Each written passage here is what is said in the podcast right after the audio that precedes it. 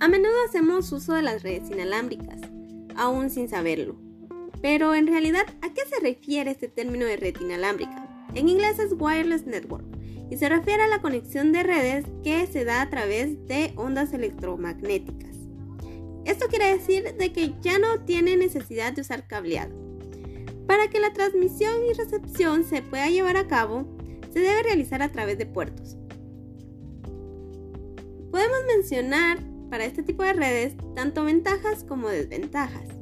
Entre las principales ventajas podemos decir de que al no tener cableado no necesita conexiones físicas.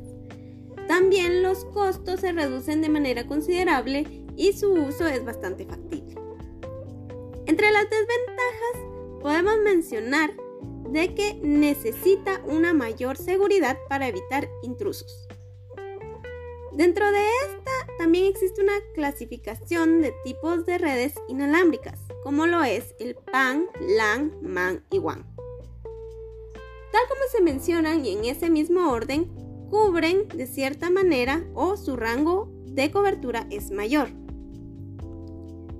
En la actualidad es mayormente conocido el Wi-Fi, pero antes existían algunas otras redes inalámbricas como lo fue el Bluetooth o el infrarrojo.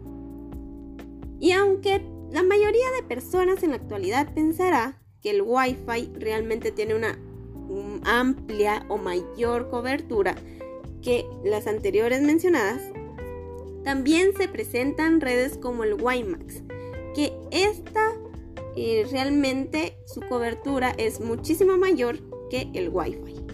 Espero que esta pequeña lección sobre redes inalámbricas les haya sido de utilidad y que les haya gustado. Hasta pronto.